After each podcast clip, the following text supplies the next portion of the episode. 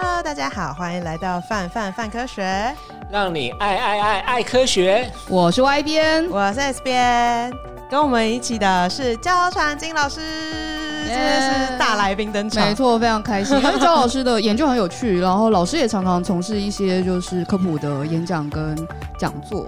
然后老师的研究题材也非常特别，等一下可以听老师说个。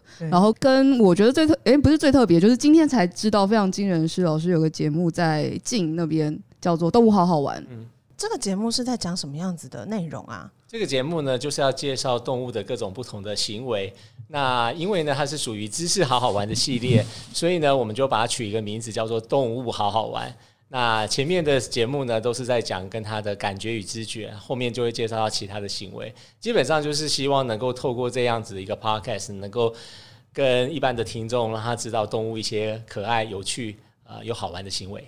我们要先特别强调，没有任何一只动物在这个节目当中受到 伤害，不然你会觉得，哎、欸，动物好好玩，就嗯，好像是在玩动物，是把它拿起来玩这样，但没有，是动物好好玩，不是动物好好玩，对对对。那欢迎喜欢动物、对生科有兴趣的呃听众朋友，可以现在你又多了一个节目可以听了，这样。没错，我们到时候会把资相关的资讯都放在我们的资讯栏，那大家如果有兴趣的话，就可以去点击收听哦。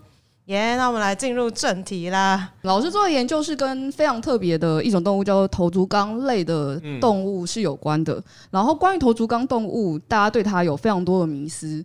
那可能我们先简单让大家知道头足纲，比如说包含乌贼，诶，乌贼跟花枝其实是对，这是大家常常问的一个问题。小卷跟中卷吃。怎么怎么分，怎么吃，怎么好吃嘛？哈，那答案是呢，就是呃，乌贼就是花枝，嗯，花枝只是我们平常习惯讲的说法，那乌贼是一个比较正式的学术的说法。哦，但事实上呢，乌贼就是花枝，但是鱿鱼跟乌贼是不一样的，啊、小卷跟乌贼也是不一样的，啊、所以基本上呢，如果是里面有一个骨板的。白色的骨板的那种呢，就是乌贼或是花枝。哦、那如果里面有一根细细长长透明的话的那种骨鞘的话呢，就是属于小卷啊、中卷啊、鱿鱼啊这一类的生物。哦，就大家说那个迷因图在说，就是打开打开它们之后，发觉里面有一根吸管。啊，差不多是这个意思。对，虽然是不能吸的吸管，不是吸管，那个不是吸管哦，那个是什么样子的构造呢？它其实是一个呃。鸡鸡精子的一个结构，但它是一个透明的结构，所以它是里面的内化的一个骨骼这样子。哦，那这类的动物非常呃非常特别，是因为它们虽然不是脊索动物门，但是它们的智商就是被呃被其很多人都觉得智商是非常高的，然后所以就有一些很有趣的谣言跟迷思。那有些我们想问问老师，到底是真是假，然后或者是为什么会有这样子的误会？比如说呃，大家在讲到章鱼的时候，都说章鱼可以算命。然后当然可以算，就是球队到底谁赢这样子。嗯，对，章鱼保罗是大家最早认识章鱼的开始了哈。嗯、那但是呢，我我只能说他真的是运气好，他猜八十都猜对了，他是真的猜八十都猜对，但是他绝对是运气好。所以他其实只是觊觎就是箱子里面的食物，并不是他真的感受到国旗上面有什么东西的。对，但是他还还是必须选边嘛，所以他就是。就像我们博杯，我们也会十三次醒杯啊，也是可以的。所以说他只是运气好，就是有八次圣杯的概念。正好是二分之一乘二分之一乘二分。那他们对，比如说有些试图想要去解释相关行为，就会说章鱼看国旗的时候特别喜欢，比如说红色啊，看起来很螃蟹啊，他就会往那边去。但但事实上是他看不到颜色，这是非常重要的一个观念。也许在很多听众不晓得说，其实。乌贼它的眼睛非常的好，它是单眼，跟我们人类眼睛的视力没有太大差别，但是它是看不到颜色的，它是完全，它不是红绿色嘛，哦，它是黑白的，它的世界就是黑白的。哦，所以它就是运气好，它也不是看国旗，它也不是看国旗，但是它但是它视觉很好，所以它可以看到。它的这个图案呢，是垂直的还是水平的？还有一些在呃，比如说西班牙的国旗上面有一些图案呢，它是可以看得到的。哦，对，因为西班牙那场就预测的非常之，就大家没有想到的。对对对对，大年。那另外也有一些谣言在说，呃，头足纲的动物的智商相当于人类的一到两岁的智商，那这是真的吗？其实这个智商这个是呃一种说法啦，因为我们没办法真正去比较，因为比如说我们做通常说智商啊，通常要参加一个。或者是做一个智力测验才知道。可是我们没办法对乌贼做智力测验，所以我们只能说他的某种行为或某种能力呢是接近那个年纪的小孩子会做的，所以我们就说他是一到两岁，所以只是一种类比，并不是真正他就是一到两岁小孩的、啊、的完全的样子。对，不可能，对，不是不是只是这样子一个猜测或是类比，并并不是真正我们有做过一个什么智力测验，然后得到这样的结论。那相对来说，他们真的能感知比较复杂的事物，或者是能做出比较复杂的运运算吗？对，我觉得可以，主要是因为呢。呃，为什么大家对乌贼或者是鱿鱼啊、章鱼这种生物特别有兴趣？嗯、主要是它的神经系统非常的复杂，嗯、就是在脊椎动物可以分成脊椎跟无脊椎嘛。无脊椎动物里面呢，神经系统最复杂，或者是说它的神经细胞数量最多的就是头足类的动物，包含了乌贼啊、章鱼。所以它既然神经细胞这么多，那它一定是有一些特定的功能。然后再加上呢，我们做了一些实验，就发现说它的确是有某种能力呢，是跟人类的能力。的能力是非常非常接近的，所以我们就认为它是一个很聪明的动物。哦，像前一阵子老师蛮多，就是新闻报道都有报道那个乌贼的那个相对价值感的实验，嗯、那就会非常好奇，就是什么是相对价值感，然后为什么要做这个实验，跟乌贼到底在里面呈现出了怎样的行为呢？嗯。讲这个呢，我就要讲说，为什么我们大家对乌贼这么好奇了哈？Oh. 是因为呢，你你想想看，很多时候呢，我们在想外星人或是一些异形的这些时候的电影的时候呢，都会讲到一些像章鱼啊、乌贼。其实对我们来说，它就是一种好像来自外星的生物这样子，很特别。克苏鲁。对，那可是呢，可是你仔细去看呢，其实虽然我们都觉得它很聪明。又或者是说，我们刚才讲说他运气好，可以猜对八场足球赛的结果，嗯、但实际上呢，并没有太多的实验来证明说乌贼真的很聪明。哦，所以我们很希望能够提供一些真比较多的实验证据，用行为的实验证据来说明说这个乌贼真的很聪明，所以我们才开启了一系列。过去几年，我们开启了一系列的研究呢，嗯、就是想要去问说。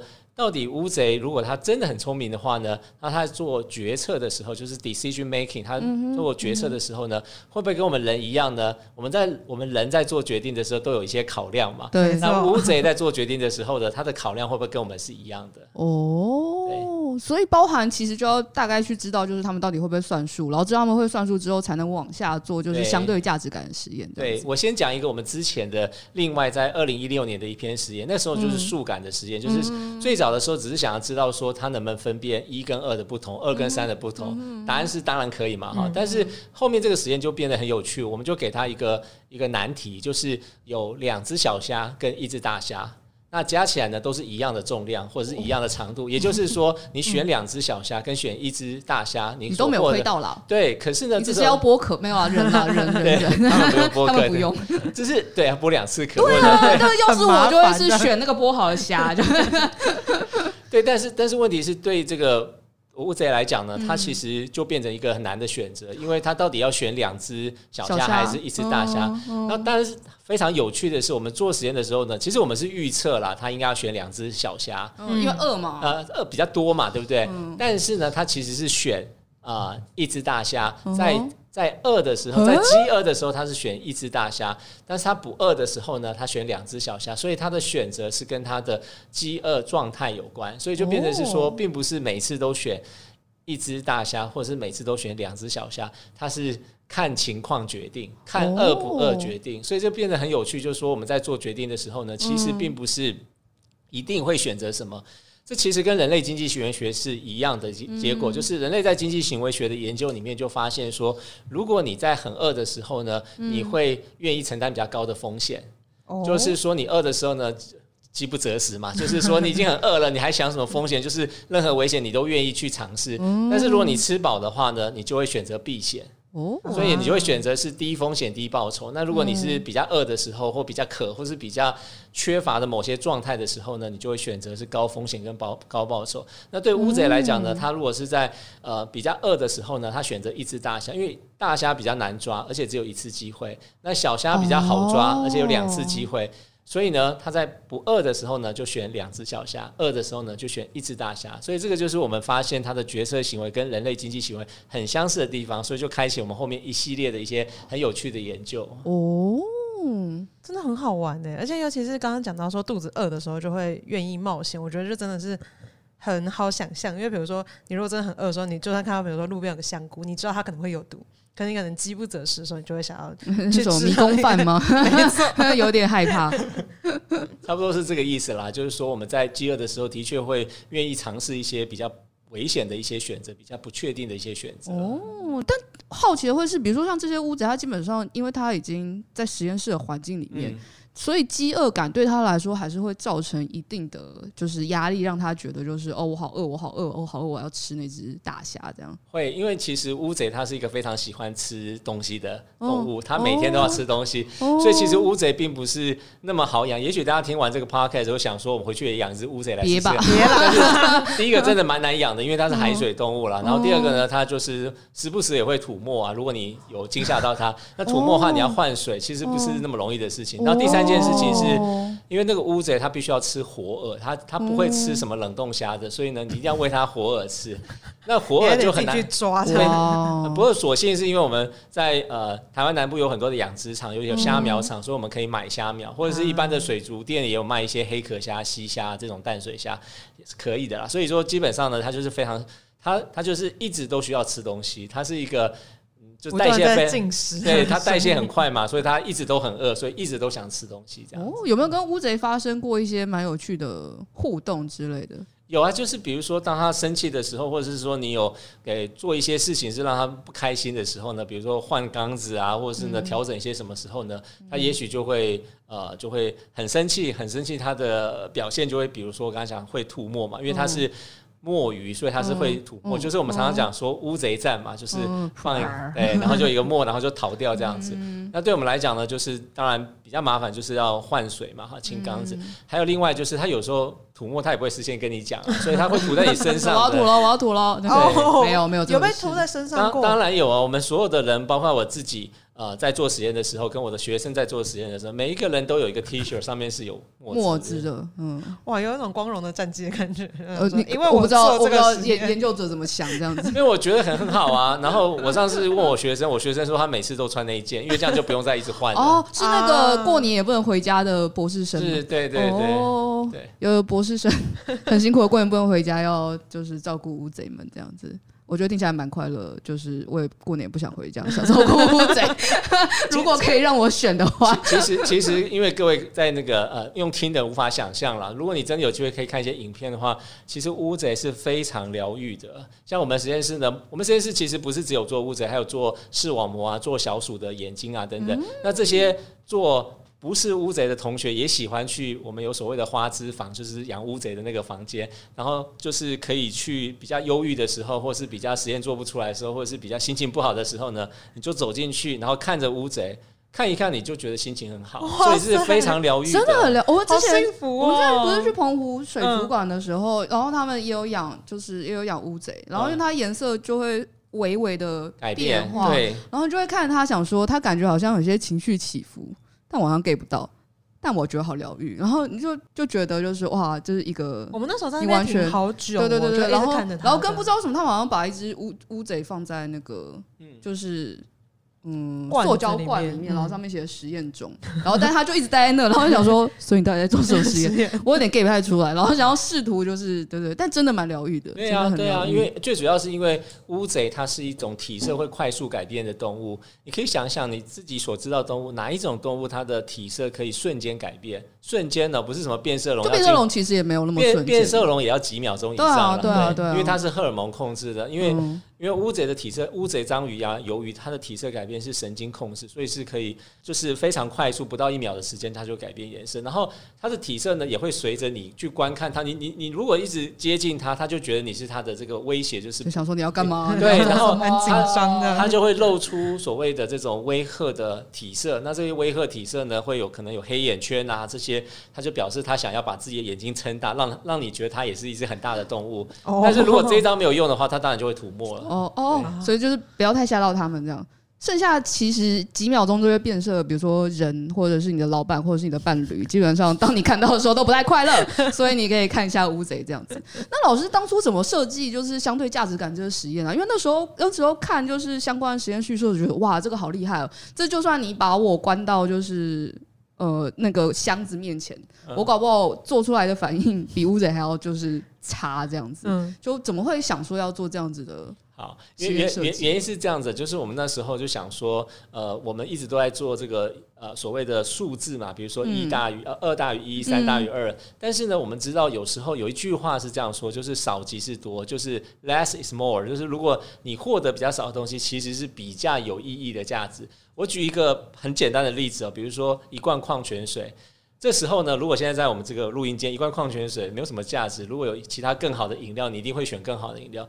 可是如果今天呢，这一罐矿泉水是在沙漠当中，你已经走了三天了，哦、第一次遇到一罐矿泉水，那个矿泉水可能只有十块、二十块，很便宜。可是呢，嗯、那个价值是非常的高。我他就是我的神，我就会拜矿泉水神。如果在沙漠里面碰到那罐矿泉水的话，所以你下次呢，在同样的情境之下，你会觉得说啊，我上次的经验说。啊矿泉水耶，矿泉水那一罐，这是不是一般的，只是十块、二十块的这种很便宜的东西？它其实是很有价值的，所以你的价值就会提高。所以换句话说，这一罐水呢，它啊、呃、都没有改变，它在什么地方就是一罐水，可是它的价值会随着它的环境或是它的这个不同的情境呢，会产生不一样的价值。所以我们就想要去问这个问题：说，嗯、那动物呢，它会不会根据不同的条件或情境，对于一只虾子的价值呢，可以改变？所以我们就做了这个实验。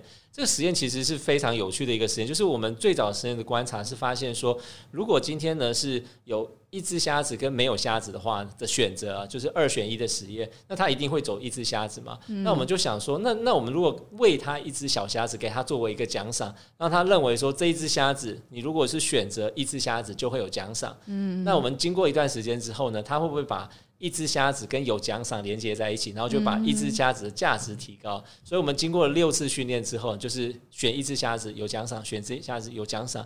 经过六次实验之后呢，我们再去做那个两只虾子跟一只虾，就是二跟一的选择。结果呢，他竟然选择一，因为他原来他一定是选择二，二跟二跟一去比的话呢，他一定选比较多的嘛。可是他这时候他就选择比较少的。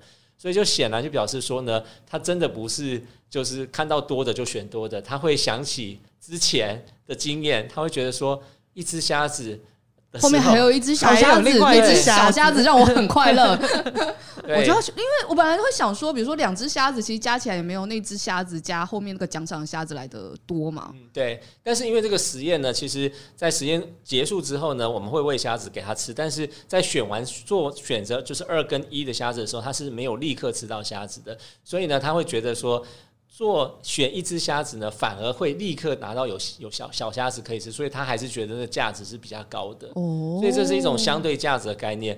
就是如果我们换成我们一般人类的行为的话呢，什么叫相对价值？除了刚才那个矿泉水的例子之外呢，另外一个也是一个很好的例子，就是说，呃，比如说老板给你加薪，加薪一万，一万听起来蛮多的，但是但是你发现，但是你发现你另外一个同事呢？竟然老板加薪五万。哦，那你觉得说这一万根本就没有什么了？其实一万本来是很多的，所以呢，就告诉我们说，那个一万块那个价值，在一开始的时候你觉得很多，可是当你知道你同事拿五万的时候，你就觉得一万非常少。所以这个同样是一万，可是你的心情产生巨大的改变，呃，就会差异蛮大的，这样，然后就会想要离职。不要讲到这个话题。老板，为什么我只有加一万？对，谢谢你加我一万，但再见。就听起来感觉可以从乌贼身上探索到很多有趣的事情，但为什么就是做乌贼相关研究的实验室没有这么多啊？哦，对，就是因为我刚刚前面有讲，它真的还蛮难养的，哦、就是说，因为它的养殖门槛很高，因为有一些同有一些呃人或同学啊，或是学生的，很喜欢养东西，嗯、那他通常都会把这种呃，你可以养乌贼呢，视为最高的境界，对啊，因为就是养殖魔人才有办法做到的事情，哦、因为因为他就是第一个，我刚刚讲说它是呃海水的嘛，这个第一个就有门槛了，嗯、然后第二个是。嗯 它必须要那个呃，就是调控它的，比如说里面的 pH 啊、盐度啊，都要非常的适合，要不然它就它就暴毙这样子。然后第三个就是因为我刚刚讲说它需要吃活饵，所以你必须要每、嗯、每天都要去买活饵给它，活的虾子给它。对。然后第四个就是它经常会不小心就会吐沫，所以你要换水，所以你还有足够的水在那边换，嗯、所以真的不是那么容易可以养的。哦，那老师怎么跳进这个坑里面来的？对，我跳进这坑的原因就是因为我在念完那个博士之后呢，我有一段时间呢，在我做博士后的那段一个暑假里面呢，嗯、我就去了一个呃，在美国做海洋生物的一个实验室，然后这个实验室呢，它就是做乌贼的研究，所以我从两千年开始，就是到现在已经二十一年，就是跟这个乌贼结下这个不解的这个情缘，然后呢，从此之后我就觉得乌贼实在是太有趣的动物了，对，真的蛮有趣的，因为日本人不知道什么，日本人好喜欢乌贼，就是他有很多动漫画形象都是用乌贼，他们甚至有游戏是。用乌贼喷墨当做一个梗，他应该性别好像不太明确，但他就用乌贼当形象，然后然后那种生物就会到处喷墨，对，然后大家就在比说谁喷墨面积比较大，然后想说哇，这如果是像焦老师这样研究人，应该看了就会觉得哇，我要换水换到死，你们可不可以不要再喷了，住手！对，那游戏日本人超级爱，然后那个就也相关的动漫画，其实也有很多人会喜欢拿乌贼来，但是在台湾就好像。比较常是夜市 才会让我们想到这件事情这样子。嗯、对，没错。嗯、不过其实我们虽然说乌贼研究呢，刚才一直提到夜市嘛，嗯、其实我们去夜市，我们也是会吃乌贼的。嗯、就有一些人啊，就是有一些科学家，他是不吃他自己实验的动物，哦、不是说动物像我们自己，你很多人问我说，我们自己实验室动物会不会？我们是不会吃，不会吃，不是因为我们。不不想吃了，因为这个动物实在太小只了，也没有什么好吃的，所以 是这样子。但我们自己并不会说到了餐厅啊，或是夜市就不点。可是有一些人是有这种禁忌的，所以呢，有这种禁忌呢，那如果你是他隔壁实验室，你就赚到了。比如说以前我在那个实验室隔壁呢是做龙虾的，然后那个实验室不吃龙虾，所以他们每次做完之后就冰在冰箱里面，然后记一段时间之后呢，就请其他隔壁实验室吃。哦，这个有没有人做和牛实验啊？和牛听音乐，他的实验室在哪里？我想，我想进这个实验室的隔壁。呃，对，隔壁。对对对对，你不能就是如果如果对，如果老板就是说不行哦，这和牛不行哦，然后甚至连牛都不行，你就去他隔壁这样子。对，没有啦，就是不同的实验室有不同的方向。对，没错。哦，那好奇就会是。呃，老师是一开始喜欢海洋相关研究，所以投入到就是呃相关领域。那想想请您就稍微介绍一下，就是呃，如果有学生们想要从事相关研究的话，你会建议他们从哪里着手？因为台湾虽然四面环海，嗯，然后但。我觉得蛮有趣的状况，会是讲到海洋研究的时候，很多人都会想什么远洋跑船，然后都都跟生物很没有关系，不然就会是一些比较地理项，不然就会是一些比较资源项，比如说什么呃海底 探勘，对对对，欸、那个什么抓那个可燃冰啊，哒哒哒之类的。嗯、但我就想到说，哎、欸，既然在台湾，就是其实做跟海洋相关研究这件事情应该很自然而然，但它其实并没有。那你会怎么建议？就会是，诶，如果大家对相关研究有兴趣，有时候只有研究所，其实好像科系也没有那么多。那你会建议大家怎么样子投入或怎么着手？这样？其实我觉得是要对一个生物有兴趣嘛，就是说你对于一个动物，或是对一个环境，或是对于。不管是植物或动物有兴趣，你自然会去探索。不过就像你刚才讲，的确是我们四面环海，哎，然后呢，我们就是最有机会可以接触这些很多内陆国家一辈子都看不到海的。那我们随时都可以走到海边，都可以看到海洋生物。所以其实我们真的应该要多去探索我们周遭的海洋。不过呢，在台湾确实是因为我们有很多的这些海岸的一些规范，比如说虽然我们四面环海，但是从事海上。活动或运动的人呢，确实比较少。近几年来有稍微增加，嗯、但是确实在早期有，因为我们有这个海巡署啊，哦、防走私啊。现在你现在出海都，除非你有渔民证，不然你不能随便出海的。哦，所以所以其实，在我们这样的一个海岛型的国家，可是我们却没有很多的这个民众从事海上的活动，嗯、然后探索海洋，这其实是非常可惜的事情。啊、对大家就会觉得，呃，海好像有点恐怖。对。之类的，就会想到一些就比较负面的东西吧，那种感觉。嗯、对，所以我是觉得，如果大家可以常常到海边，然后呢接触一些海洋的生物，那我觉得你就对对海洋生物就会多一些了解。嗯、当然，我觉得也可以呃建议大家可以去屏东的海参馆啊，海参馆是一个很棒的地方。哦、对，那地方有很多很很棒的一些海洋生物的展示，那你可以近距离的观看或观测这些生物，那我觉得会对海洋生物产生一些兴趣。那当然，进一步的就是要真的要坚持持之以恒啦，就是因为我觉得，哦嗯、呃，因为很多人他其实参观完了，比如说海参馆，就觉得、嗯、哇，好漂亮哦，我以后当一个 marine biologist 就要成为海洋生物学家。但是，一百个学生里面呢，最后只会有一个人变成海洋生物学家。嗯、当然是因为工作啊，很多没有那么多，没有错。可是很多人都觉得就很难坚持到底了。嗯、所以我是觉得，如果你真的对于海洋生物有兴趣的话呢，应该要。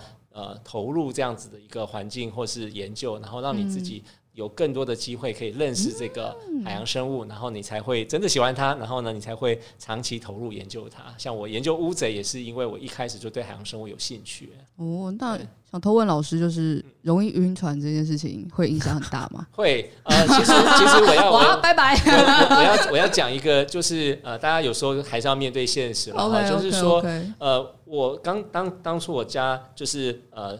进入呃中山大学海资系的时候，海洋资源学系念大学部的时候呢，我那时候就有一个憧憬，就是想说，大家可以想象，你就拿了一杯咖啡，然后坐在船上面，然后看夕阳，哇，好浪漫啊！天哪！但但事实上根本就不是这样子。你去问，你去问任何有就是有所谓的这个海洋经验的一些。同学也好，老师也好，嗯、其实你上船之后，不管你再怎么厉害，你一定会吐的啦。只是只吐的厉不厉害而已。哦、还喝咖啡嘞？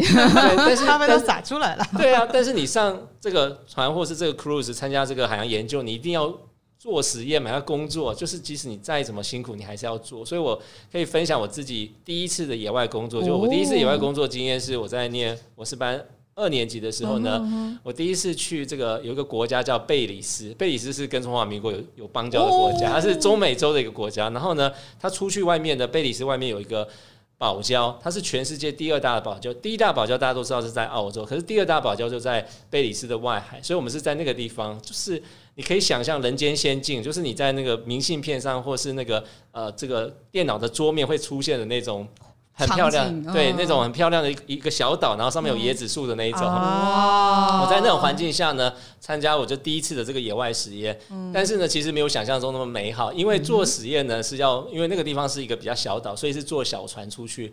所以在船上呢，我们不是只是这个乘风破浪这样子的豪情，而是我们要停下来做实验。那停下来就有浪嘛。那你在一个小船上面，那个浪是非常的大的，所以我就 当场就吐出来了，真的非常辛苦。可是呢，可是我们是去只有去三个礼拜，所以我们必须要收集到足够的的 data 嘛，所以当然就是在吐的情况之下呢，还是要继续做实验，所以并没有大家想象中那么。浪漫，但是呢，这过程还是很多很好玩的地方，因为毕竟在一个小岛上面呢，可以去做一些很有意义的实验，还是很棒的啦。只是说中间还是有些辛苦是大家需要克服的，没错。后来会越来越习惯吗？就是会会会习惯，对，没有错。哦、开始就可以拿咖啡在上面了，然后你就看到旁边人吐这样，底下会慢慢的呃，可以慢慢的。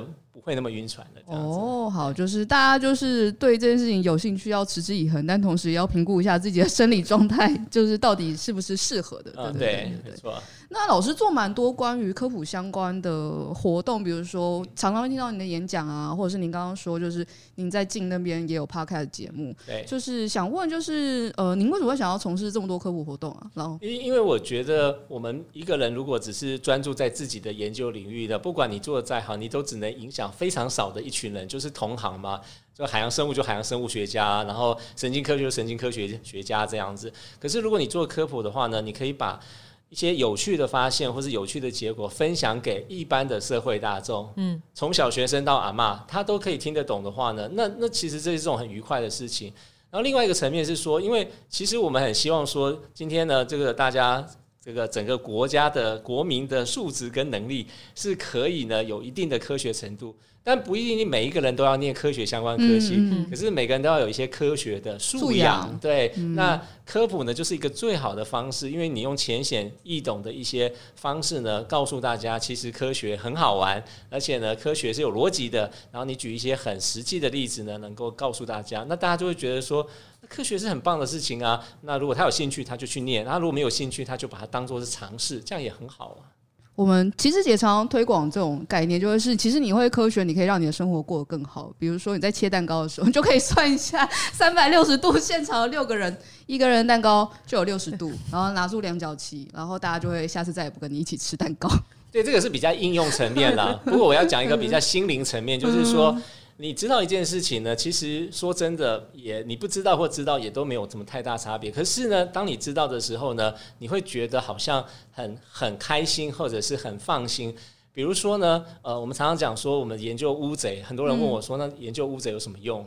答案答案就是没有用了，就是每次记者问我的时候呢，我的标准答案就是没有用。为什么？哦，他们好喜欢，呃，不，大家蛮喜欢直接问科学家这个问题。对，他就问你有什么用？如果我今天是做癌症研究，我就跟你讲很有用，你也觉得很有用，很有用。可是，可是问题是，那如果做乌贼没有用，那那为什么我们要研究希格斯粒子？那为什么我们要研究黑洞、重力波？那不是更没用吗？我们知道黑洞在哪里，这关我什么事？对，乌贼很有用啦，对对对对对。乌贼还可以吃没有了？乌贼就是 乌贼可以从事疗愈这。对，还很很疗愈嘛。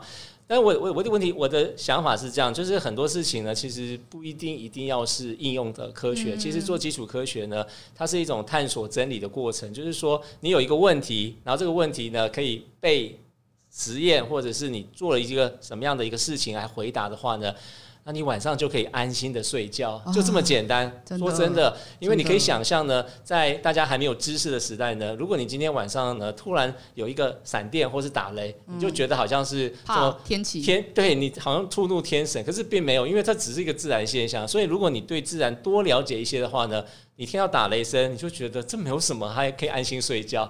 那如果你不知道的话，你就会害怕，你会祈福啊，就祈就祈求可能不要发生什么灾难之类。嗯、所以我的意思就是说呢，其实我们对于自然的探索呢，其实不用什么都问有用没有用，真的真的，只要让你自己觉得你学到的东西，然后你知道知识可以产生力量嘛，你就觉得我知道这些东西就很棒啦。真的，我觉得有一种求一种心安的感觉。就我如果这个问题没有被回答到，我晚上睡不好觉。我回答了这个问题，我就觉得浪漫很快乐。但老师做的蛮的。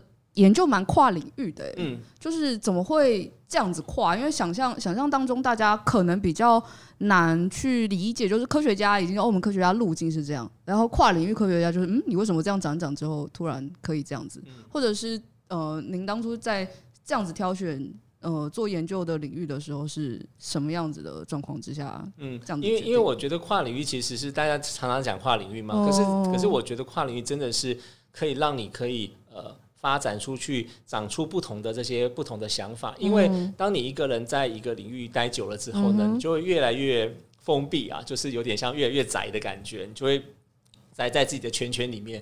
但是呢，如果你是有做跨领域研究，或是常常跟不同的领域人沟通，比如说呃，这个生物学家跟物理学家沟通，然后跟数学家沟通，或跟各种不同领域人沟通，你就发现呢，每一个人、每一种人、每一种领域呢，其实都有它很特别的地方。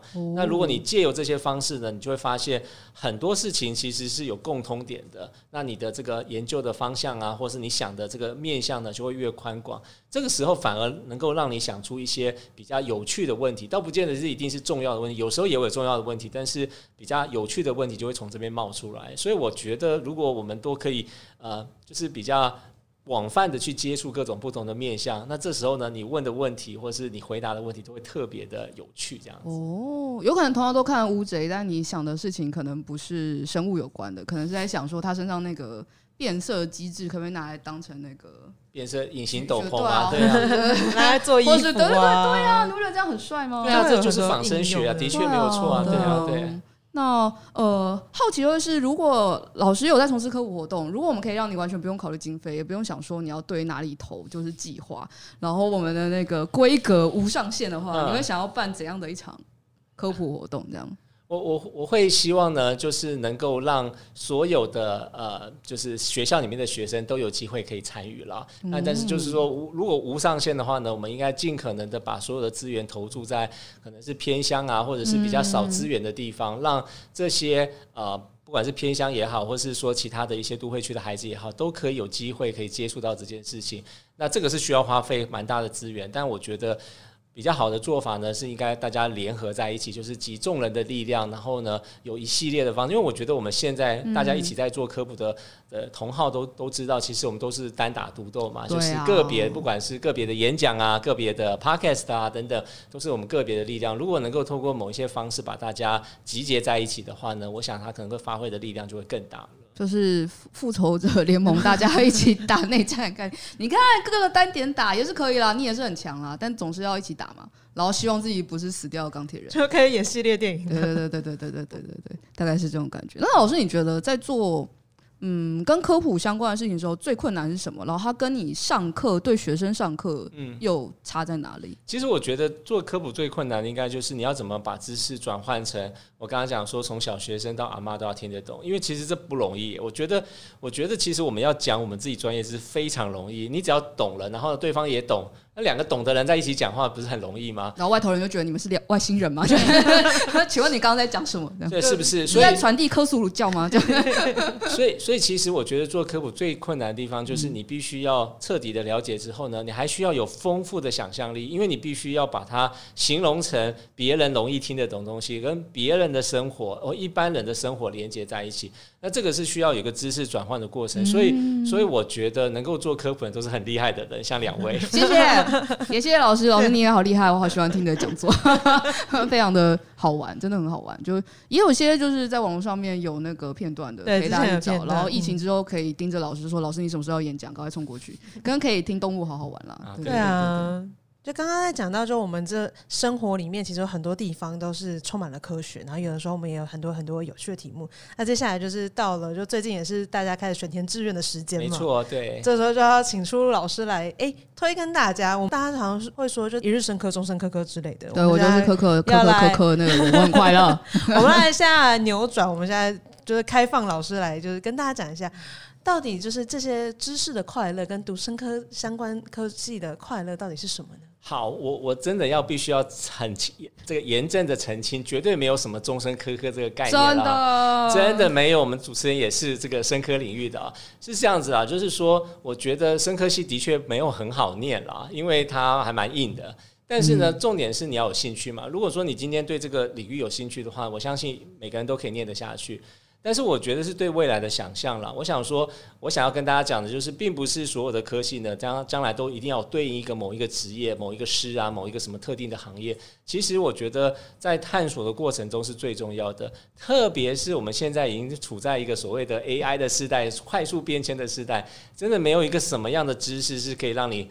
毕业之后工作四十年不用改变的。真的。那在生科领域呢，其实接触的都是非常啊、呃、非常非常尖端的研究，同时呢，它也是一些很有趣的一些生物的一些相关知识。嗯、所以我自己是这样觉得，就是如果你是真的对生物有兴趣的话呢，真的不要受到一些家人啊、社会啊等其他一些网络上这些呃道听途说。基本上呢，就是如果你真的有兴趣对生物这条路，绝对是一条值得走的路，而且也不用担心毕业之后。找不到工作，我到目前为止呢，还没有发现我们清大生科系的任何一个毕业生找不到工作的，真的。哦，原来应该要念清大生，没有啦，等一下，是这样吗？应该说，就是大家如果真的知道自己要做什么、追求什么事情，其实相对来说就会比较明晰跟明确一点。那这条路上其实也可以多。呃，截取一些资料，而不是就是被动的一直被推，一直被推，然后，然后结果后来回过头来，就会自己的选择，其实又再过来不是自己的选择这样子。所以，如果真的对某些事情有兴趣，然后就往下钻，那你。终将生命会找到一条出路，这样没错，这就是生命科学系的概念。生命会自己找到自己的出口，是是是。但希望不要跑出恐龙这样。我们还 我还不知道怎么处理。对，我觉得那个感觉是，就是除了追求知识本身，我觉得就是追求知识的那个旅程也非常非常的对，就是知识的追求知识的旅程跟历程。现在大家讲什么学习历程档案嘛，那个历程 很重要的。对对对，但里面的附件的呃很多东西，其实是因为我们也有时候会有讲座，然后大家都喜欢结束后一直照相，我觉得那就可以。不是个历程 哦，对，我可以在这边那个，请大家不要在结束的时候一直找演讲者照相，真的，真的那个照片，我们是大学的审查老师，真的，你附那个照片真的没有用。你真的有启发的话，你可以写写你的心得，然后你后续为了这件事情之后做了哪些资料跟功课，找老师照相有点难代表些什么事情这样子。对对对对对。嗯，期待大家就是今天就听完之后也可以对，如果之后你有要做学习历程档的话，就可以把今天这集不要 荼毒老师了，拜托，做成你的就是反思跟心得这样子。嗯，然后刚刚老师也有分享到他的就是节目《动物好好玩》，如果大家有兴趣的话，都可以去听听看，然后也可以写更多反思，让你的学生历程档案更加丰富。那我们今天这一集就差不多到这边结束喽，我们就下集再见，拜拜，拜拜，拜拜。以上就是本集科科聊聊的节目内容。另外，为了感谢广大读者，泛科学在十周年之际开放官网新功能啦！只要加入免费会员，你就能留言评论、自定追踪、点击光点，还能获得好玩的知识成就，升等练功。快点击资讯栏链接，加入泛科学，轻松玩科学。